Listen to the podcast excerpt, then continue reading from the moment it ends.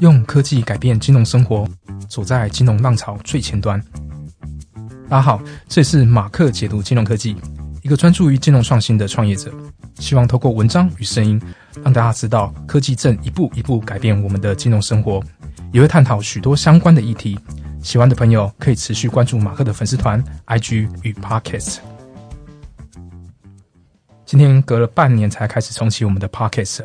在过去，马克的粉专介绍许多科技为金融改变的案例，像是有趣的商业模式或是金融机构的创新等等。不过，这些大部分都是国外的案例居多。回到我们熟悉的台湾，我们也看到许多创新的点子。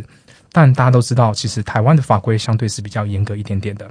现阶段，许多创新业者都还在与金融法规磨合的阶段，甚至抗争。因此，接下来我们会以在台湾金融创新有多难为主题，邀请相关的业者来分享金融创新的心路历程。那今天陪同我一起主持的，还有我们的粉砖小帮手阿环。嗨，大家好，我是阿环。哎，Mark，你刚刚提到在台湾的时候啊，似乎特别的语重心长，感触好像特别多。哎，对啊，因为真的蛮辛苦的。不过今天要访的团队，他的创业历程也跟法规的磨合蛮有关系的。他提供的产品呢，也其实刚好解决了我自己的痛点。像我在一七年开始创业之后啊，就越来越忙碌，没有时间再去管理自己的资产。但不去管理的话，像这种佛系理财法，其实就有点靠运气的感觉。那时候呢，智能理财啊，或理财机器人的话题其实蛮热门的。所以呢，我为了解决我自己的问题啊，我把台湾所有的机器人理财服务全部都试过一次，看过一次。但多多少少都会有他自己。的问题存在，像是投资的标的，它就很局限，就几只基金这样子，所以你看了就会觉得哇，这个清单还要我买下去吗？还有就是它没办法自动再平衡，它还是需要你去手动的同意啊等等，这样子其实没有达到我想要那一种可以懒人理财的方法。所以我那时候就想学，我一个朋友叫 Jerry，Jerry 他是一个 Trading Berry 的创办人。那时候我们是在一个创投 P 场遇到的，我对他们的那个机器人理财服务就很有印象，主要是他那时候他讲他们的服务的呈现一些绩效啦。或是遭受到市场逆风一些调节的方式啊，表现都还不错。但那个时候啊，我记得啊，J 的服务好像还没在台湾提供一般客户这样的服务，所以我就偷偷 Google 他们嘛，然后才发现他们在美国已经有提供这样所谓的 Growin 这种客户端帮忙他们自动化理财的一些产品，所以我就去跑去申请了。所以好像好像变成他们蛮前面的客户。然后我自己试用这种产品，我才发现，哎，其实它跟台湾是有很大差别的。因为只有这样的可以全自动化的，然后可以帮我省下很多心力的，才有办法定义成说，哎，理财机器人真的可以带来这样的价值。所以呢，我一直觉得台湾这样的服务没有办法使用，其实是非常可惜的。那今天呢，我们就邀请了 Training Value 的 Jerry 一起来聊聊这些相关产品开发过程啊，创业的辛酸啊，还有是不是因为什么原因没有办法在台湾提供一般民众这样的服务。所以我们欢迎一下 Jerry。Hello，大家好。嗨 Jerry，就今天其实我们真的很高兴可以邀请到 Jerry 来到我们的节目。那在节目的一开始啊，我们想要请 Jerry 跟我们谈谈你过去的一个背景，就是你为什么会选择 FinTech 创业这么一条不容易的路嘛？那你其实应该会有想要就是解决过去就是传统金融什么样的一个问题嘛？我先分享一下我的背景啊，我自己过去是清华那个计量财务金融学系。它是比较偏向财务工程这样子，那那时候就是很广泛学习嘛，数学啊、金融啊、经济啊，还有城市。那我特别是对那个城市非常感兴趣这样子。那从大三开始就往财务工程，就偏城市跟金融结合这样。那毕业以后呢，去念了哥伦比亚的财务数学，它也是偏财务工程领域哈。所以呃，硕士毕业以后也在华尔街那边开始做量化交易。对，那那个时候其实就蛮有趣的，就是。啊，也踏入了交易这个领域，然后觉得啊，自己非常非常喜欢交易，又非常非常喜欢城市这样子。对，那在那过程中，其实就看到说，很多人其实对投资这一块是非常 suffer 的这样子。那当然，我们现我我那时候加入的是一个像 hedge fund 这样，所以你是帮高资产客户做理财。好，那等于是好，你帮一个客户做理财，他可能可以抵一千个、一万个客户这样子一个资产。好，那可是当你在这个呃生态圈看到说，哎，大家对于投资这一块都非常非常的。呃，就是挣扎的时候呢，其实那时候就蹦出来一个念头，就是说，哎，我们到底是要去帮助这一个人高资产客户，还是呢，我要做一千个人，让这一千个人可以有他们更好的一个投资的方法？对，因为我们知道理财其实是非常非常重要的一件事情嘛。对，那所以那个时候就开始觉得说，哎，希望做一个比较偏向普惠金融大众这样子的一个产品，那背上自己的就是能力可以做到的事情来做。所以啊、回到台湾以后就开始跟 partner 一起构思构思这个 idea，然后开始创业这样子，然后就选了像是机器人理财这个题目。啊，就是透过诶财务工程的一些方法，然后特别特别是 AI 的一些方法结合，然后来做这整个机器人理财全自动化的服务，来帮助大家解决投资的这个痛点，这样子。所以你们一开始回到台湾就是要做 fintech 创业的时候，一开始就是选择机器人理财这样的一个服务吗？哎，一开始其实不是，对我们一开始应该说，因为我们本身都对主观交易都非常的熟悉，然后呃，对量化交易也是我们比较在行的部分，对，所以我们一开始想说，哎，那呃，投资人可能自己一个人投资的时候会有很多问题，就情绪啊、纪律等等问题，那有没有办法是帮投资人找到其他适合的投资人聚集在一起？然后可以比较纪律来做投资，然后可能也可以得到比较多不同的投资的 idea 这样子。所以我们一开始做的是一个比较像像 Facebook 这样子的一个财经社群平台。好，那所以那时候我们叫 Trading Valley，就是有点像把人聚集在一起这样子。可我们初衷其实就是刚刚讲，就是希望解决大众投资，呃，这个不管是投资绩效啊，或是纪律啊、情绪等等的问题这样子。对，那只是一开始做那个社群平台做了两年，然后我们刚好有这个机会被戏谷的创投看到，然后去那边交流了三个月。可在那个时候就遭受了很多的挑战。对，创投就开始说：“哎，那你们商业模式啊，你们的受众啊，会不会太广泛啊？等等的。”那因为那个时候其实你要做一个平台，其实相对已经算是蛮困难的。对，所以我们就开始思索说：“好，那我们可不可以好，就是我们自己可能比较还是专注在财务工程这方面比较啊、呃拿手。”对，那我们可不可以把这个题目限缩下来，先服务比较 niche 的一个市场？这个市场可能就是因为原本平台可能是哦各种各样的投资人都有，好，你会有不同经验的投资人，好，那限缩下来可能就是哦他只是呃没有时间做投资，或是不知道怎么做投资的人，好，那我们透过财务工程的一些方法，然后帮他自动化来做投资，所以才慢慢慢慢。呃，从二零一四年的这个金融社群平台，一直到整个机器人理财的概念，就这样子慢慢呃形成这样子。对那那个时候其实蛮有趣的，就是在美国，呃，机器人理财的概念其实已经蛮红的。对，那台湾那时候还没有什么提到。二零一六年的时候，对，所以我们回来台湾就开始做这个题目，这样子。诶，这样听下来，其实 Jerry 的学经历其实很好。你看，在清大财经这样毕业，然后到国外去念书，然后进入华尔街去做量化交易嘛。那其实它是一个大家觉得，诶，我觉得，诶，好像都是很羡慕的一个路径。但就是当你想要、呃有个冲动说，诶，我想要对这个一般大众也提供这样普罗的理财这样服务，但为什么会想到说是要想不开要这样做创业呢？也这样算想不开的。呃对，我觉得想想不开，就哎、好好工作，就我们常常被挑战嘛，说哎、对好好工作不做啊，啊，这样完成一生就好，为什么要有一个冲动想要出来做这件完成这件事？呃，我我觉得可能分分两个面向来讲好了。就第一个是，嗯，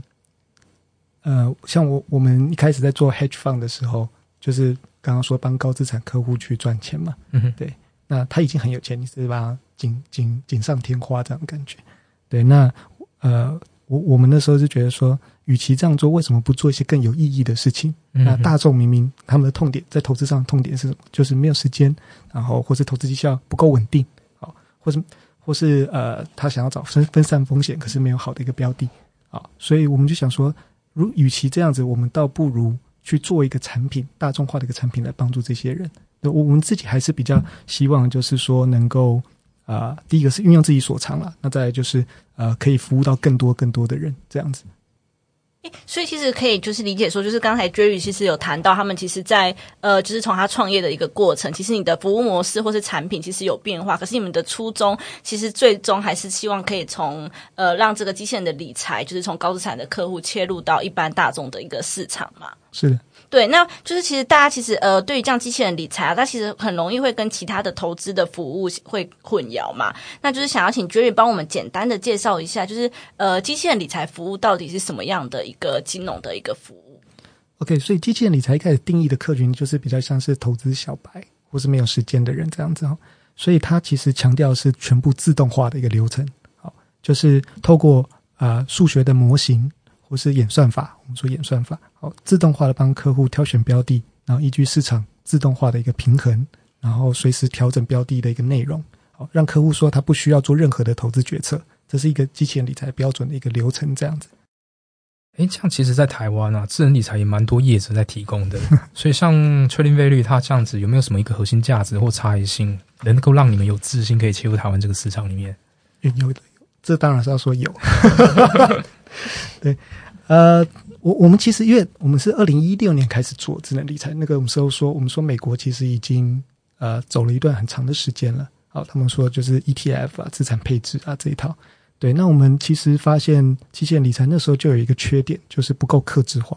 对，大家得到的 solution 都差不多。你说做一个资产配置的模型好了，一年呃可能是六到九个 percent，哦，就已经算还不错了。好，就是我如果过去十四年来平均，包含金融海啸等等金融事件的话，好，你一年平均九个 percent 算是不错的一个模型，甚至比大盘更好了。那呃。所以，所以我们其实一开始就觉得说，哎，除了资产配置以外，我们还可以提供怎么样的一个策略？所以我们在策略的多元性这边，其实是我们一开始着眼的地方。那要让策略多元化的话，你绝对不可能依依依赖 ETF，对。所以我们一开始就也建建了 AI 的策略 for 股票的部分，对。所以我们认为，哎，股票 ETF 混搭这样子的形态，比较容易可以去 match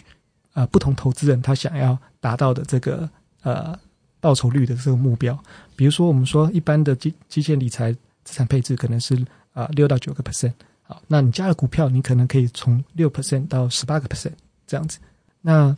呃，当然目前也在规划其他更新的功能，因为随着呃客户的一些 feedback 啊等等的哈，他们就希望说，哎，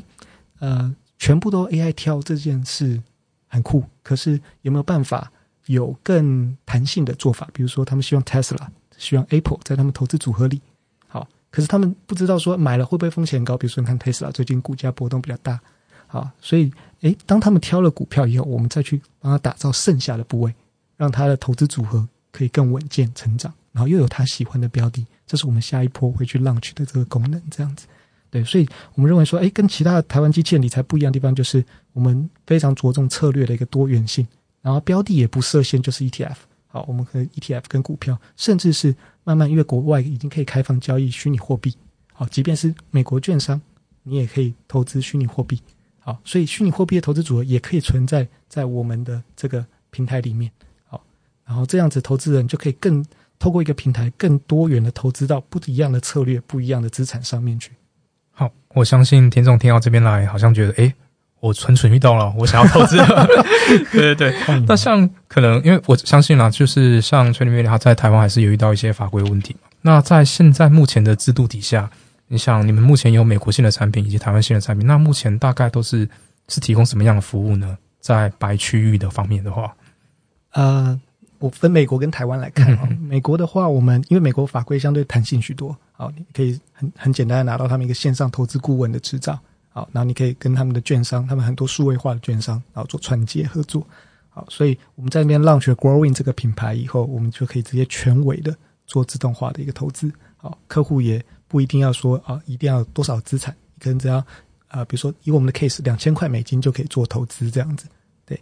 那呃，投资进来你也不需要客户去 confirm 说啊，每个月要怎么调整啊或什么的，它就是一个全自动的一个模式。好，那客户可以每天看到他们购买的标的是什么。他也可以随时准备说出入金啊等等的，对，相对来讲就是呃，就是一个机器人理财完整的一个样貌这样子。对，那在台湾的部分，因为现在受限于法规的一些规定啊，那所以大部分的机器人理财都是比较半自动性的，就是你需要，哎，他算完以后，他会每个月告诉你说你要调整什么，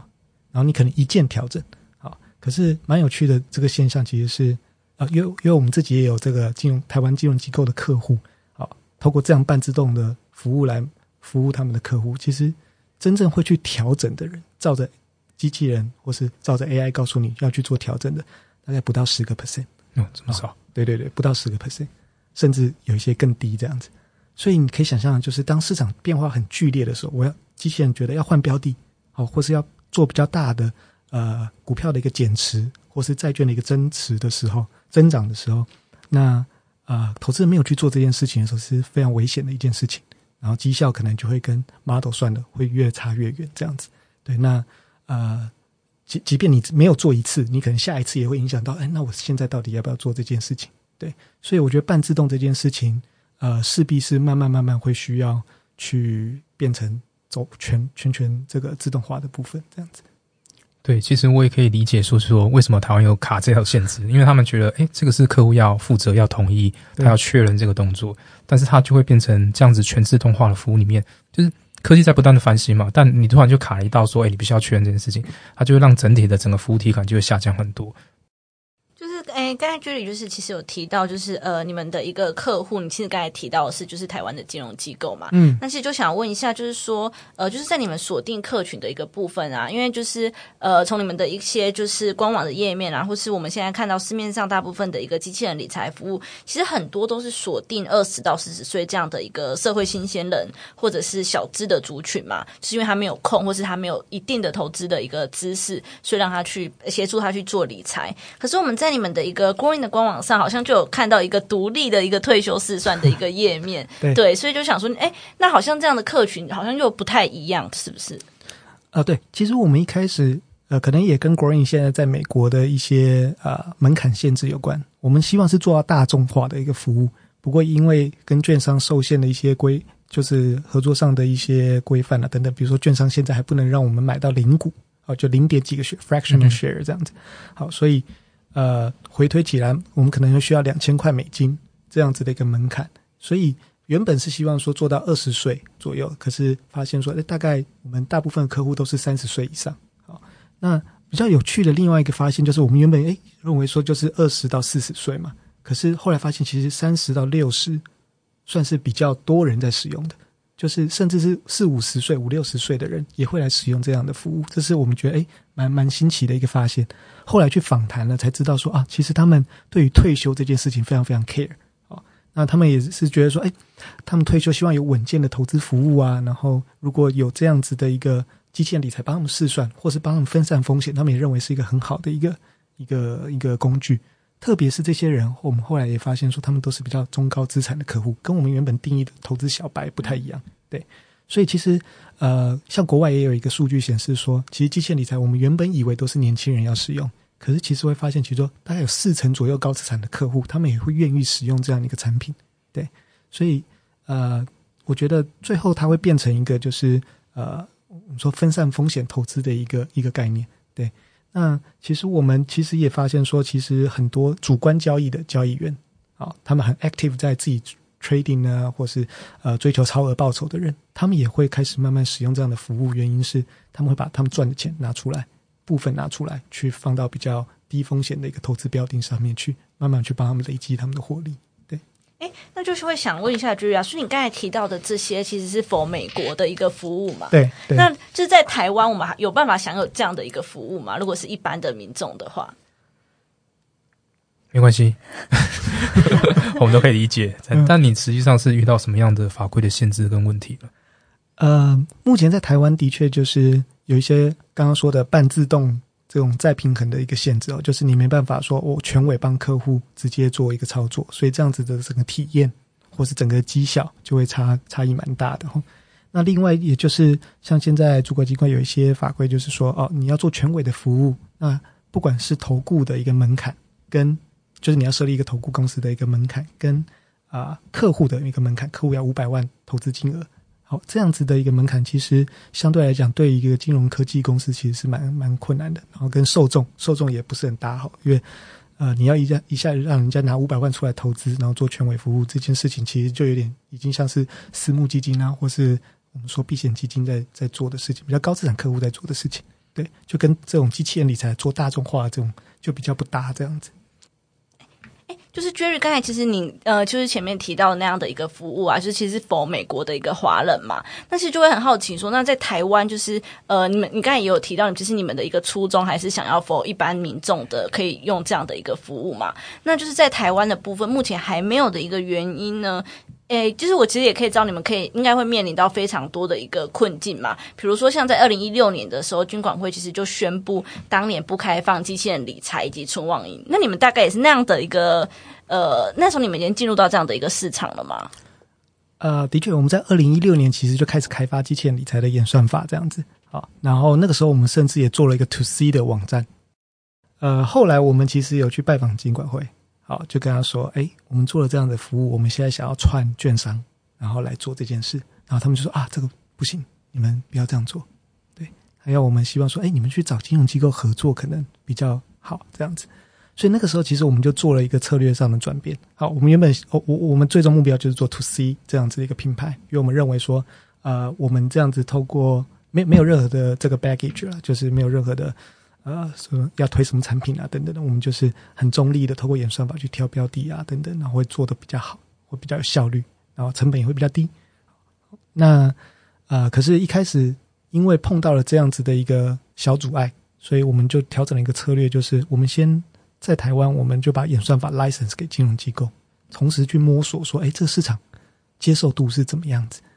好，那另外一方面就是美国那边的投顾啊，美国的那些券商的串接，就是同步来进行。对，所以我们其实是啊两边一起来进行说啊，就是在台湾做 B to B 跟金融机构合作这机器人理财的一个业务。好，那呃，在美国的话，就是可以走全自动的一个服务这样子的模式。那就会想要就是知道，就是你刚才说是在台湾，你们主要是跟金融机构一个合作嘛？那其实如果说像是这样的一个合作的模式啊，你们会遇到一些就是呃需要去挑战或是需要克服的部分吗？呃，其其实还是蛮多的，就是呃要去说服金融机构做这件事情，其实已经算是一件蛮不容易的事情啊。呃，其实说。很多人也就即便是金融机构内部的人，他们可能也很想做创新啊，等等的，对。可是就是需要打破层层的关卡。最常被问到就是说，哎，这个效益是怎么算？好，你做出来这个的效益是什么？好，那我们知道说，机器人理财它其实做的是啊比较年轻的族群嘛，或是小资族嘛，啊，就一开始金融机构尝试这机器人理财服务的，愿意尝试的不太多。对，那我们是蛮幸运找到了前面几间啊，不管是银行啊、投顾啊。好，那他们愿意去采用这样的服务，因为他们可能也是认为说，哎，未来这些年轻人呢，他们可能会是成为呃，就是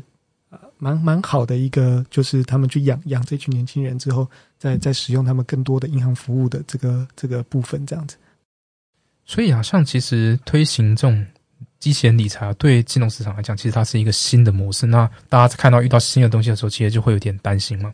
那像我们从，如果我们从消费的角度来讲，因为刚才是其实要讲说一些，比如说在法规上的一些阻碍你，但像你们在美国这样子推行这样子的品牌跟服务的时候啊，消费者最常会挑战你们什么，或是最多疑问？那你觉得说，哎，这个是比较不好解释的，或是很难跟他们完全讲东西呢？呃，我觉得最最常受到挑战还是说，哦，你一年稳定十个 percent。或是稳定十三、十四、十五个 percent 好了，好像一根涨停板就差不多了哈。大家这么担心？对，就是会比较多，一开始会碰到这样的问题。所以，如果你是以绩效导向去沟通的话，啊，即即便如果一年十个 percent，其实已经是不简单的事情了。就是比如说，我我这边分享一个数据好了，一年十个 percent 的话，你可能七年你就翻倍了，你的资产就翻倍；二十年的话，你就资产是六点七倍。好，所以呃。稳健投资的概念其实就靠复利嘛，然后你稳可以稳健从市场获得十 percent 十 percent 这样子算是很好的一个报酬率。可是大部分呢还是会比较专注说在短效的投资的效益上面。好，对，那所以这一开始在沟通的时候，我们会遇到比较大的一个瓶颈是在这边。好，就比如说我买 Tesla，我买什么就赚多少这样子，为什么要使用这样的一个服务？好，所以我们后来其实沟通的模式其实就会是说，你把它想成一种呃另外一种储蓄好了，或是另外一种另类投资。你就是定期把你赚的钱，不管是你做主观交易，不管是你有什么啊薪资收入等等，你把它拿出来，然后透过一个被动投资的一个机器，去利滚利，帮你再去做额外的累积。那呃，主动交易的投资人，他们可能比较能够接受的原因就是说，哎，诶，他他原本在市场上好，他可能从十万美金赚成二十万美金，翻倍了，好了。可是接下来可能也很容易有比较大的波动，我觉得主观交易波动比较大。所以，哎，他可以把其中的三分之一拿出来，然后继续让这个被动投资的机器继续让它滚，好，然后他继续做主观交易投资。好，我们发现，哎，这样沟通的方式比较容易被就是有经验的投资人啊，或是或是比较 active 在做投资的投资人所接受。好，那另外一一一种投资人就是，哎，没有时间投资人，他们其实对于这样子的，就是被动投资方法，他们就接受度就会比较高。只是你要去说服说，哎，为什么他可以信任这个机器？好，为什么机器人理财投资会比呃理专推产品给他，或是呃他自己去研究投资标的来的好？对，那这边就是我们另外去说服的一个门槛，这样子。对像我觉得在使用这种机器人理财的产品啊，因为它不像我们过去的时候都会有呃，比如说理专，他都跟你讲说哦，发生什么事，所以我们要做什么调整，他都给你这种就是有理由的解答案。可是像像机器人理财，它其实它在调整的时候，它只是根据自己的演算法或是模式的时候，它的那个改变呢，就可能比较没办法很明指或很实质化跟你讲说哦。因为什么降准或什么原因，所以它做这调整。我觉得这个比较不一样。所以在使用上，其实我自己个人在使用这种产品的心得上，就会变成说，它是慢慢看一个比较长期的一个绩效的反应。因为你会还是会有一个基准点去比较说，哎，它到底有没有比，比如说像一些指标啊或者什么的还要好的绩效等等。所以我像我自己本身的信心是慢慢建立的。一开始，因为我我的个性就是属于那一种，就是我用了我才确定它好不好。那所以我都是在。等于用实验的角度在看这个产品好不好用，那所以说它后来出现的绩效，然后有符合我的期待，然后就继续用下去。所以这个我是觉得说，使用这个产品的时候会会有一个比较跟过去我们跟一些理算的互动，像购买产品是有点不太一样。所以其实会想要理解，因为我过去看过你的文章，好像就是呃，那是你其实有提到机器人理财，其实就是一种低门槛、低费用的一个理财专员嘛。那就是会想说，哎，那在这样机器人理财服务的一个出现的一个情况下，它跟理专的一个关系到底应该要如何去搭配呢？呃，的确，像机器人理财背后是透过演算法来 run，它透过数据来 run，所以它其实降低了很多人为的一个成本。所以我们才可以把这个这个理财的门槛费用压低，这样子好。那所有的一切都自动化了，所以它也不需要有研究员啊，一直根据市场来做做调整，这样子好。那不过理专的这部分，其实呃，应该说人与人的这个互动，其实是机器人理财现在很难取代的。对，那所以我们其实会发现说，诶，如果有一个人，他可以在机器跟是。客户之间做一个沟通的桥梁的话，其实是更好的一个服务，对，更温暖的一个服务。老实说是这样子，所以人机合作，我觉得反而是未来可能会出现的，甚至是让这个服务更被大众化所接受。这样子，那国外的话也是目前是朝这样方向走吗？还是他们还是就是国外比较哎，我不管有没有理财这件事情，就国外的目前状况。呃，国外比较大的几家哈，就像是 Wealthfront、Batman、Across，他们都还是比较偏向。呃，全全部都是机器人理财，这个所以就比较没有温度。基本的流程对，可是的确有其他家出现，就是他开始把理专拉进来，好，然后或是把一些财务顾问拉进来，对，然后共同去服务这个客户这样子。哎，这样其实近期也有听到说，哎，监管会在松绑机器人理财再平衡这个规定。那你们看到这个讯息是很兴奋吗？还是说你们的业务未来是会有什么？觉得有什么想法或新的改变？这样子，兴奋，兴奋。对，呃，以我目前了解，他是说啊，好像受限说标的是三十档以内，然后你可以说自动化帮客户做调整，然后你变动比率不超过六成。好，那这样的规范，那当然，呃，这算是蛮蛮大的一步。对，那虽然不满意，啊，还可以更好，好，可以更好，这样子。好，就是如果你要走到像国外那种全自动化，就是我标的。不会局限在某几档嘛，对不对？那它可以，比如说两三千档标的去调，好，然后或是变动比例，如果你都知道说，比如说 AI 预测说，诶，未来股市会比较不好，那我没有道理说我只能调降六成的持股嘛，我可能可以调降更多嘛，或是你比较呃风险比较低的投资人，他可能这时候就不会是持有股票为主啊，所以这样子的一个规范，当然还没有达到，就是说好像没有人为干预这样子的一个方法。的的的模式了，就是还没有办法交给机器全部自己做判断，那可是算是一个蛮好的一个迈进。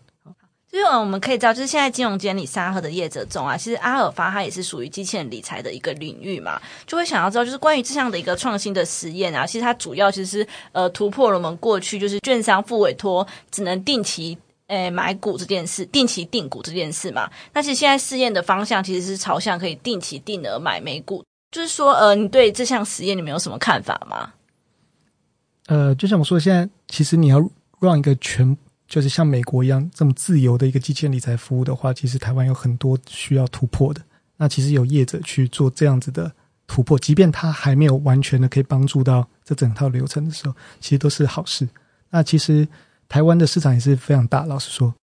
其实我觉得有更多不同的金融科技业者进来这个市场，一起去把这个。规则可以就是把原本就有的规则去做突破，然后去啊往国外的这样子比较开放的机器理财模式去做冲撞，我觉得这是好的一个事情。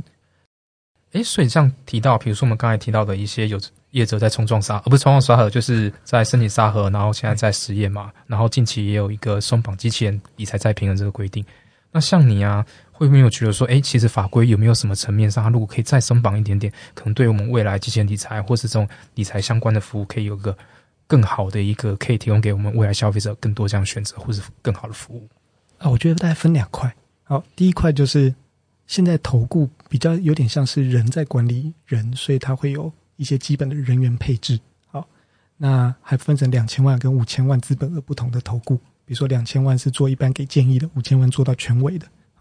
那其实在美国，其实为了要让 Robo Advisor 这样子的一个业务，机器人理财这样的一个业务，他们其实已经有一个线上顾问、线上投资顾问这样子的一个特别的投顾牌。对，那其实台湾这边的话。慢慢也可以去思考说，哎，如果我单纯是要做一个这样的数位化，或是这种机器人理财这样的服务，我真的还是需要照旧有这样投顾的人员配置再去 run 吗？这是第一个投顾本身，投顾业本身的这个这个呃规范，是不是可以做比较大的一个松绑？好，那另外一个就是对客户端，我们刚刚说五千万的投顾你可以做权威，可是它是要五百万以上的投入资金。好，那它跟机器人理财。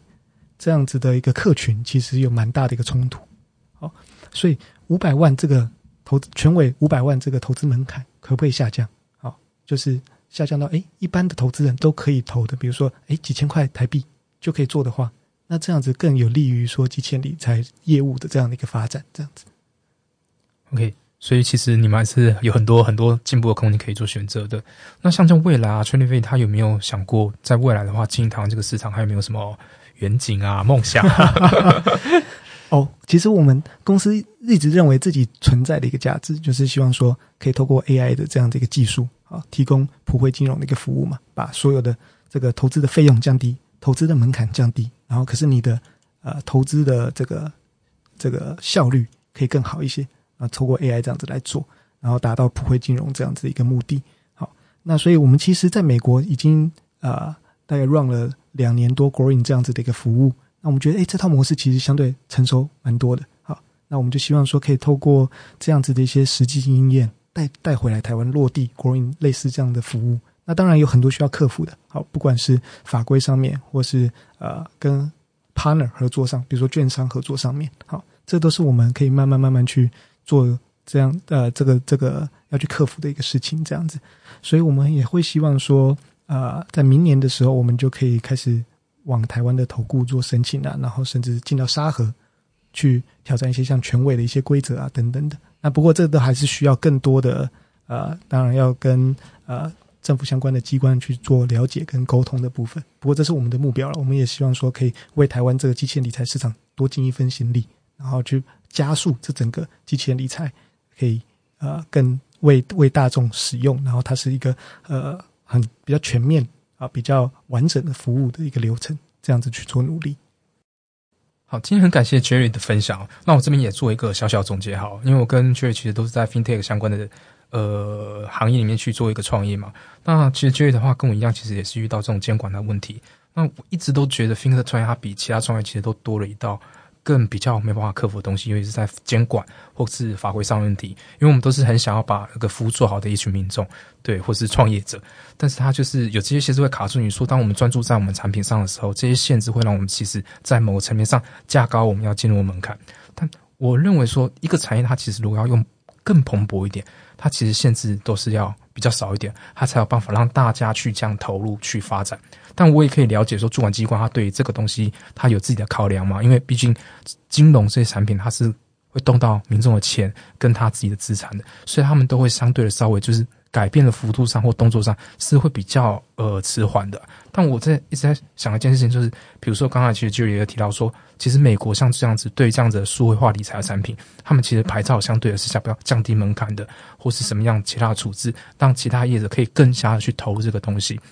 那我一直很想要建议中华金华，其实它可以对于我们的牌照，相对于现在科技的发展呢，有一个分级的制度啊，让这种比较线上方便的技术可以更容易的去做市场上去做尝试。像我过去一直在一些场合，其实听到一些呃主管机关在讲电话说，哎。那这个机器人理财就是申请投顾的牌照就好啦，就几千万就可以做到的事情，你们怎么不做呢？我们没有阻止你啊。可是其实，在台面下，其实大家都很清楚，就是说，这个其实对一般的新创业者是一个很高门槛。像我自己的话，就也常常被问说，哎，那你怎么不申请电子的牌照就好？然后我想说，哎，电子要五亿，我也做不到。对，所以这个对我来讲，都是说，哎，我们长官是不是觉得说，哎？其实几亿的资本或是几千万资本其实是很简单的事情，但对我们来讲，它是一个有时候就是会掐死你的那一道关卡。所以像刚才也听那个 J 他自己的分享，他是慢慢的，他需要花这么长的时间才有办法把自己的产品慢慢的一步一步的克服，递交到一般服务面前。也就是说，他算是我觉得说他是算是比较成功的一个创业者，因为他就近的他把服务还是递交给民众出来，然后让我可以使用，那一般也可以使用，我觉得是非常不容易的。好，那我们今天也差不多到尾声了。如果你也是 FinTech 业者，你也觉得自己有好多的不容易，欢迎到马克的 IG 或 FB 粉专跟我们分享你的创业干股谈，或是对金融创新环境的一个期待。未来我们会邀请更多的 FinTech 创新业者来到节目中分享。大家记得持续锁定我们的频道哦，拜拜，拜拜。